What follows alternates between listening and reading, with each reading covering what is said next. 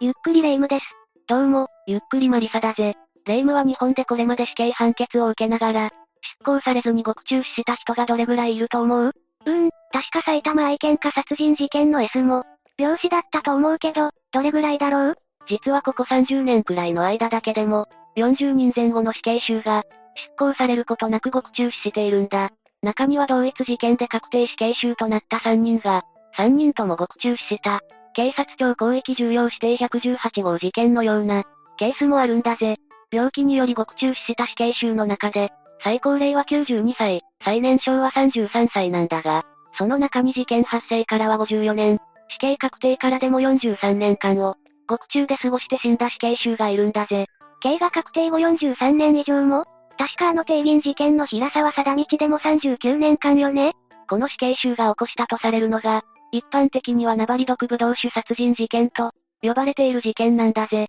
ドキュメンタリー番組で見た覚えはあるけど、ちょっと詳細は曖昧になっているかも。もう一度詳しく知りたいわ。よし、それじゃナバリ毒ブドウ酒殺人事件について紹介していくとするぜ。それでは、ゆっくりしていってね。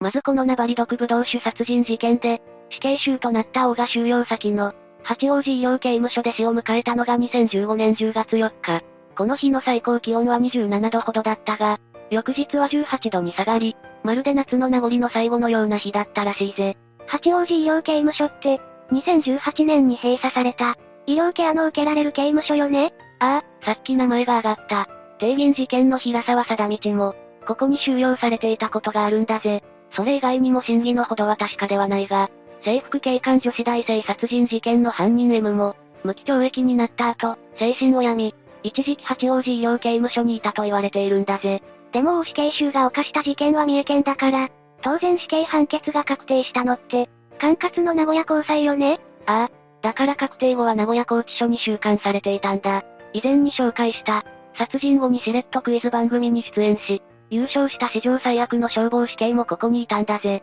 2022年6月現在は闇サイト殺人事件の犯人の一人や、戦後7人目の女性死刑囚と言われる、M も名古屋拘置所に収監されているぜ。確か名古屋拘置所には死刑場があるのよね。ということは大死刑囚も病死しなければ、名古屋拘置所で刑場の梅雨となった可能性が高いのね。ああ、去年89歳。事件発生時は35歳だったから、54年を刑務所拘置所で、過ごした人生だったということだぜ。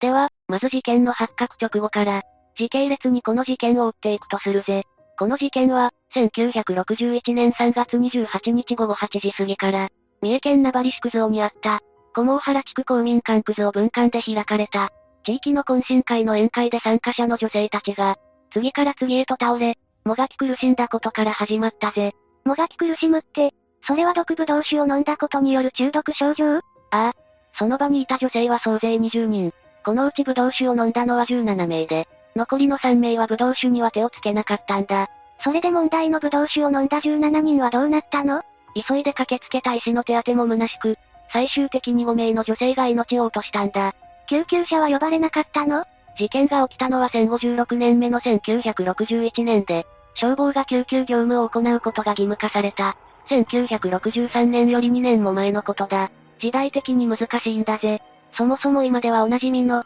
あのピーポーピーポーっていうサイレン音が、採用されたのだって1970年のことなんだぜ。そっか。考えてみれば JFK が、アメリカ大統領になったのも、ベルリンの壁が出現したのも1961年だもんね。ところで1961年3月28日は火曜日よねどうしてそんな平日に地域で宴会が開かれたの？この日の宴会に集まった人たちは、もともと三重県名張市区蔵と、奈良県山部郡山添村九蔵という県境を挟んで、同じ九蔵という集落に住む人たちによって、作られた農村生活改善クラブ、その名も皆の会に所属する人たちだったんだぜ。農村生活改善クラブ？戦後、GHQ 指導のもとに進められた、農村の生活向上に向けた取り組みの、一環として始められた、地域密着のグループ活動のことなんだぜ。基本的には女性メンバーが中心となって、活動したところが多く、例えば三重県内では、良質なタンパク質を家庭で摂取できるように、家庭での養鶏を推奨したり、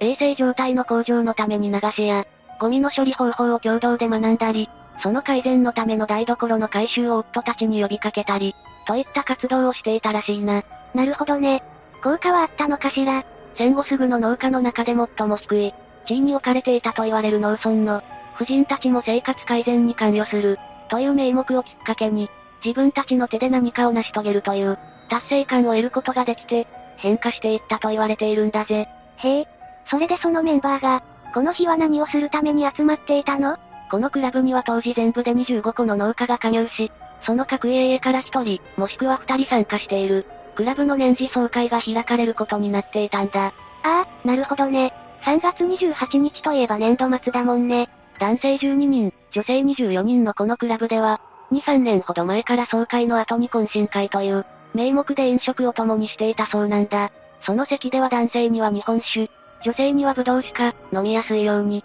砂糖を加えた日本酒を出していたそうなんだぜ。それじゃ問題の毒ブドウ酒は、そのために出されたものだったのね?ああ、楽しい宴会だったはずが、あっという間に宴は阿鼻教官の場となったんだ。さっき5人が亡くなったと言ったけど、そもそも毒って何の毒だったの？宴会では問題のブドウ酒は、湯飲み茶碗に注いで出されたんだが、飲まなかった3人の茶碗に残ったブドウ酒から、有機リン系農薬の成分が検出されたんだ。有機リン系農薬って言うと？当時はテップ剤やニッカリンティという、商品名で知られた殺虫剤で、1950年くらいから販売されていたんだ。水に容易に溶けるなど、農家にとっては使いやすい農薬で、肌に類や油虫類を中心に使われていたそうだ。毒性は高かったの？昆虫よりも哺乳類に対して効果が高いと言われ、推定致死量はわずか15から 20mg だったんだぜ。人に対する毒性が極めて高いために、1969年末には生産中止になったんだが、その間、相当数のニッカリンティを用いた、自殺者が出たらしいぜ。実際、問題の懇親会で、このニッカリンティ入りのブドウ酒を飲んだ、女性17名のうち、有機リン中毒で、その場で亡くなったのは5名、全治までに1ヶ月以上の瀕死の重傷となったのが1名、残り11名は1ヶ月未満と比較的軽かったものの、全員に何らかの症状が出たんだぜ。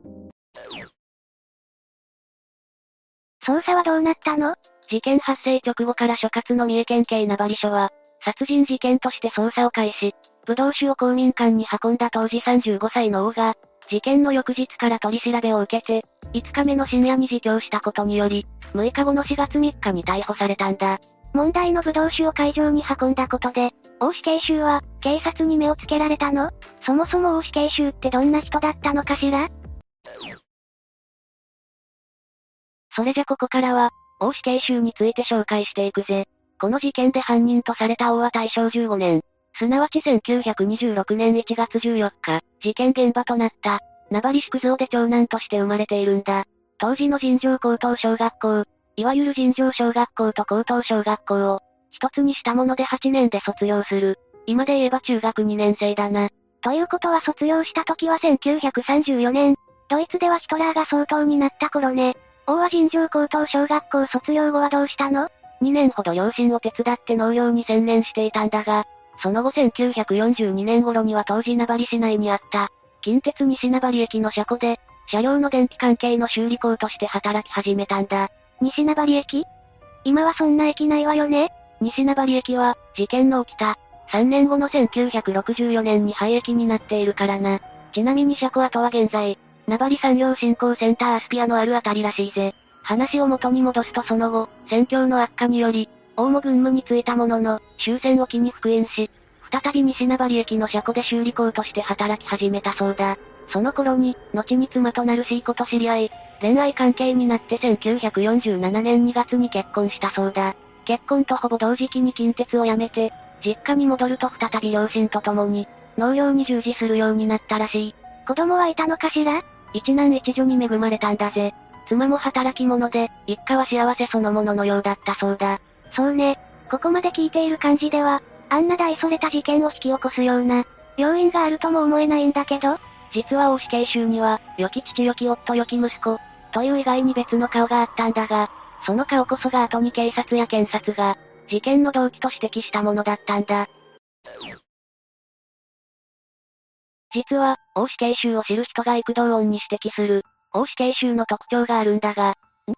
大死刑囚の特徴って何？高身長で色白、甘いマスクの、いわゆるイケメンだったそうなんだ。当然女性からは非常に人気で、妻とも当時はまだ珍しい恋愛結婚だったそうだ。へえ。でもイケメンだっていうことは、特徴にはなるかもしれないけど、別の顔とまでは言えないんじゃない？まあな。しかし大死刑囚はモテることを良いことに、自宅のすぐ近くの未亡人と、ただならぬ関係を結んでしまうんだ。え、それってつまり不倫関係っていうこと？ああ。この未亡人と不倫関係に陥ったのは、1959年頃のことらしいが、この未亡人 A 子は、妻の C 子より一つ年下ということだから、当時32歳の女性で、彼女と不倫関係に陥った大死刑囚は、自宅近くの竹やぶなどで A 子としばしば密会し、時には衣服を買い与えたりしていたそうだ。自宅近くの竹やぶが合いびきの場所？そんなのすぐにバレない？ああ。すぐに集落の中で噂になり、当然妻の C 子の耳にも入っていたらしい。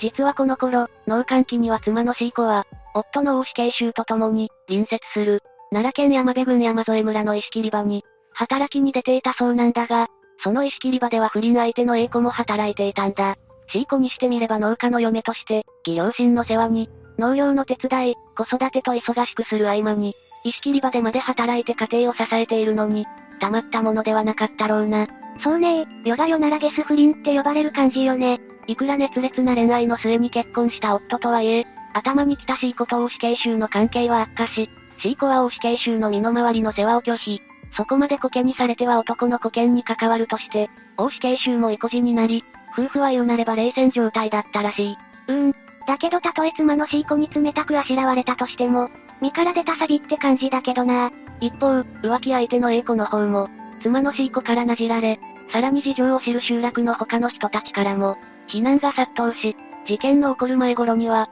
大死刑囚に対して密会の後に、これ限り関係を断ちたい、と言い出すようになっていたそうだ。なるほどね。あの事件が起きたわけだ。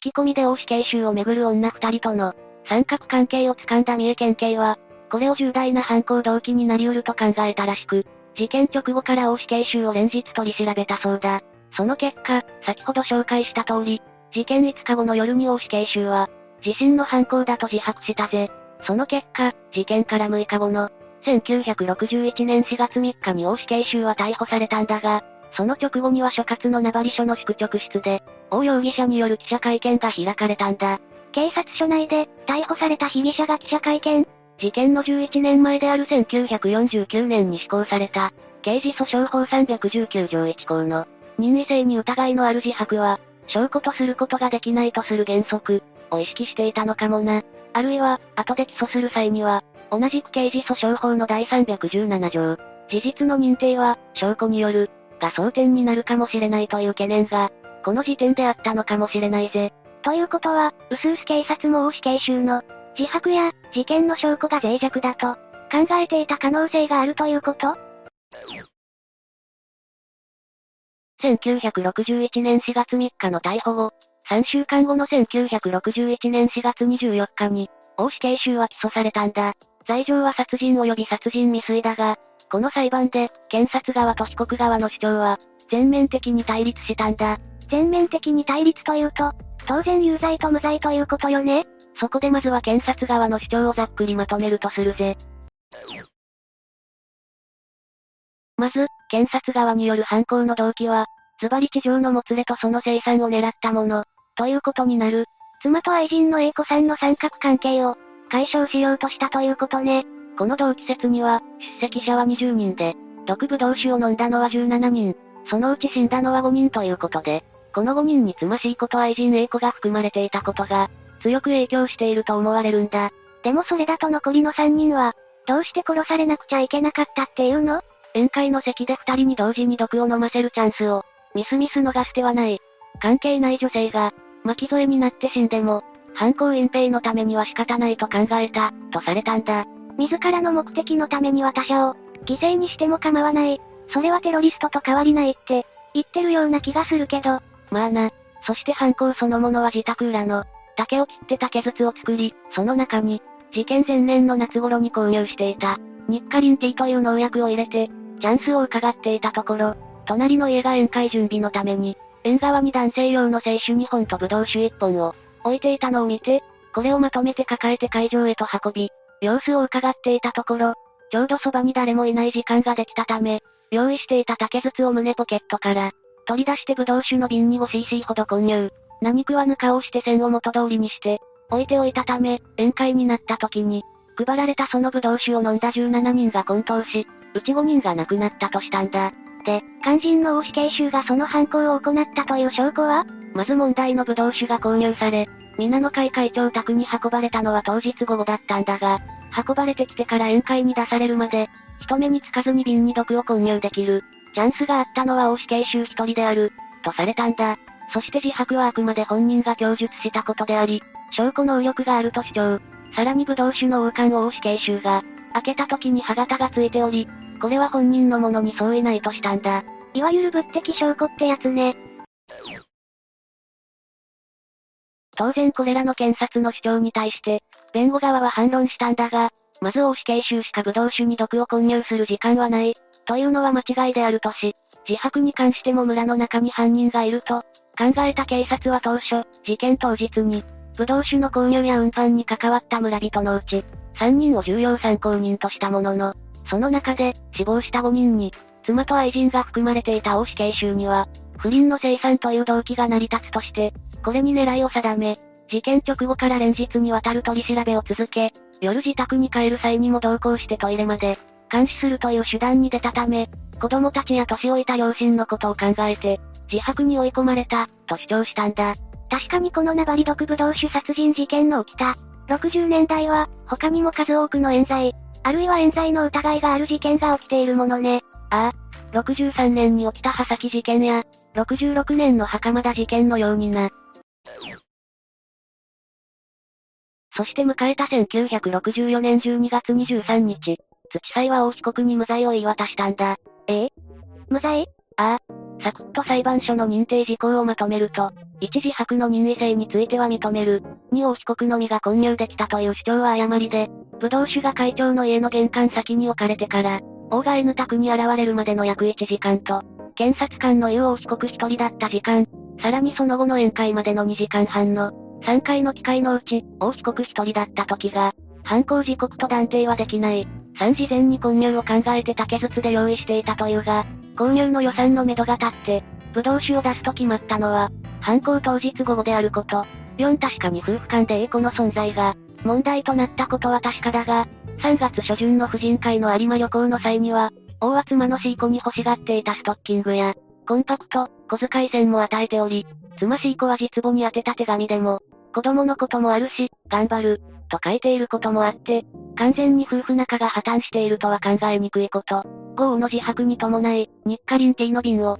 捨てたという川を伊勢島の海さんにまで頼んで、探したものの、瓶は見つかっていないこと。6問題の王冠に残っているのは、確かに人の歯型だけれども、犯行の翌日の3月29日には集会に出ていた。他の人物が王冠は自分が王の妻に頼まれて噛んで開けた、と証言していること。えー、翌日に別の人が噛んだと証言しているの？ああ。しかもこの人物は、さらにその翌日の3月30日には、自分に開封を依頼してきたのは、この事件で亡くなった5人のうちの、一人である会長の妻、と頼んだ人物を変更しているんだ。結局王被告が自分が王冠を噛んで開封した、と証言したのは4月2日、逮捕前日のことなんだ。ええそれって、さらに判決文中で裁判官は、犯行当日の村人それぞれの行動の証言のいくつかが、途中で検察官の主張に沿うように、変わっている点をこと細かく指摘。例えば武道酒の瓶を会長宅で受け取った。女性の供述だけでも5時10分、忘れた。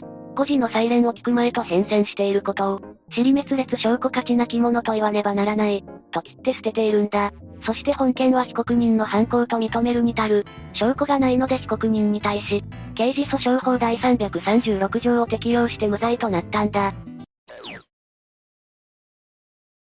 それじゃ無罪になった大被告はどうしたの？さすがに地元であるクズオには、住み続けることが難しかったんだろう。同じ三重県内の四日市市昭栄町のアパートに移り住み、ガソリンスタンドで働き始めたそうだ。しかし検察側は一審判決を不服として控訴し、二審の名古屋高裁は1969年9月10日一審の無罪を破棄して死刑判決としたんだ。えー、無罪から一転して死刑に？ああ。その根拠として裁判所は、一部同種が出されることは当日まで、決定していなかったにしても、例年通りに用意されるのでは、と想定することは可能だったこと。につましい子は、宴会の翌日の弁当のおかずの、用意までして宴会に出ており、娘にも宴会で出る、折り詰をお土産に持って帰ってやるから、起きて待っているようにと言っているから、C 子の自作自演とは考えにくいこと。三村人それぞれの供述内容は、いずれも理路整然としていて、前後に矛盾する点がなく、他の関係証拠ともよく符合していて、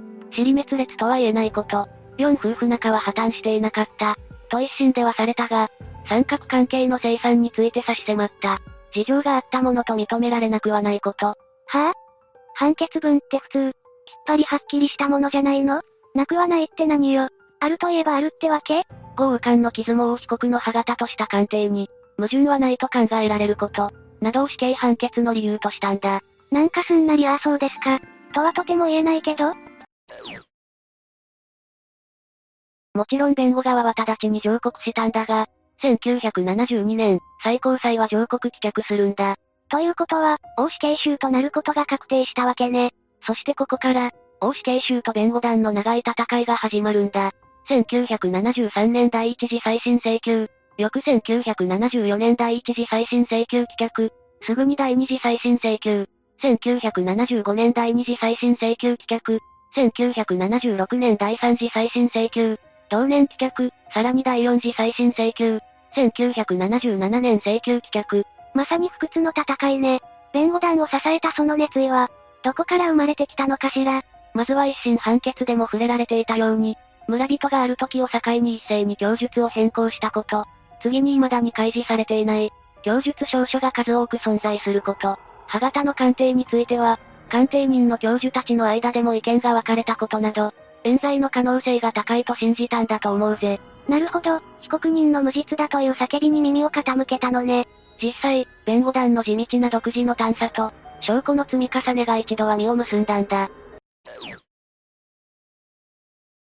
1977年5月18日、弁護団が名古屋高裁に、第5次再審請求をした時から、日弁連がこのナバリ毒ブドウ酒殺人事件の支援に加わるんだが、これまで有力な物的証拠の一つとされていた。王冠の傷は、王死刑囚が検証の場で噛んだ。王冠の歯型と顕微鏡写真レベルで一致する。という某国立大学医学部教授の鑑定結果があるんだが、ふんふん、それが？実際には比較した2枚の写真は、同じ倍率ではなく、片方は2倍の倍率で、写されたものだったんだ。はぁ、あ、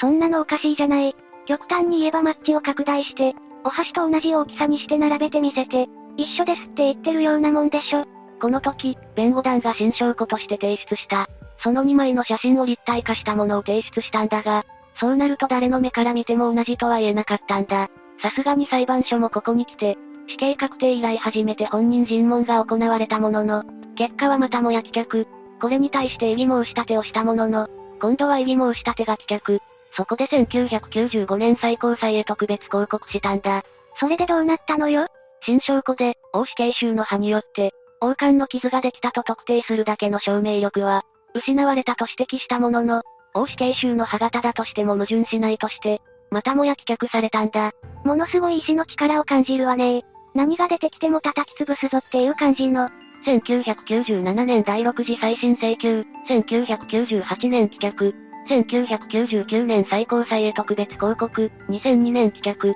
そして同じく2002年第7次再審請求、そして2005年4月5日再審開始が決定するんだ。ええー、とうとうその日が？実はこの前の第6次再審請求では新証拠として、事件当時の名張署長の捜査ノートが提出されているんだが、その中で O死刑囚が会場で一人になる機会があった。と証言した S子さんが、事件後すぐの頃には、 Oさんは会場で S子さん自身や、別の主婦とずっと一緒にいた、と証言していたと書かれているんだが、さらにエスコさんは、事件直後の、新聞記者の取材に対しても同様に、王さんは自分たちと一緒にいた、という証言をしているんだ。ということは最初から犯行の10分間、なんてないことになるじゃないの。さらに懇親会で出されたブドウ酒は、白だったんだが、王死刑囚が前年の夏に購入していた。日課リンティーは赤色だったことも突き止められたんだ。白ワインに赤色の農薬を垂らしたら、いくらなんでも飲む前に気づくんじゃないの？その他にも事件当時の分析結果で、ブドウ酒に混入された毒物は、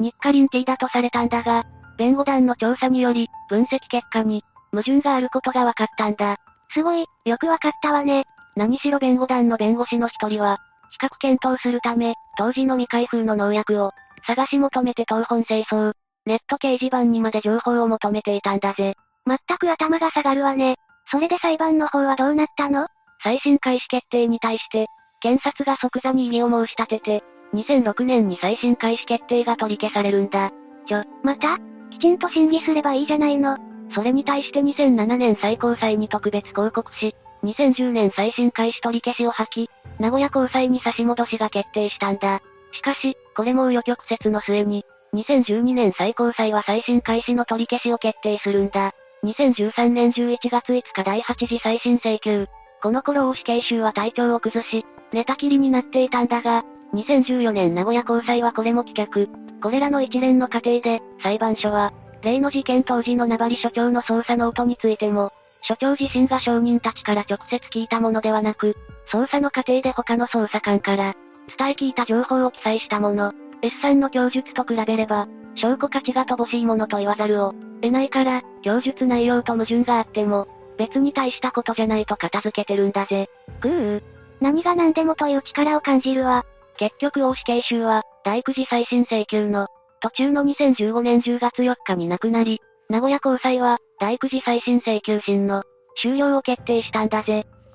しかし、大死刑囚亡き後、実の妹が再審請求を引き継ぎ、2015年11月6日第10次再審請求したが、2017年12月8日、名古屋高裁は再審請求を棄却。さらに2022年3月3日には、第10次再審請求が棄却されたことに対する、異議申し立てを棄却したんだ。妹さんもご高齢でしょうに、兄の無念を晴らしたいという一年なんでしょうね。ああ、本人が亡くなっている場合の、死後再審は遺族しかできないからな。だからこそ、棄却決定を聞いた時の妹さんの、私が死ぬのを待ってる、裁判長も、という言葉は重いんだぜ。大死刑囚の息子は、父親に先立つこと。5年前の2010年に病に倒れて亡くなっているんだが、大死刑囚の無罪が確定して釈放された時に、自分の死を知らせるように、と遺言して亡くなったそうだぜ。切ない言葉ねえ。獄中の父が自分の死を知ってがっくりと、気を落とさないように気遣ったんでしょうね。弁護団は特別抗告していく方針のようだが、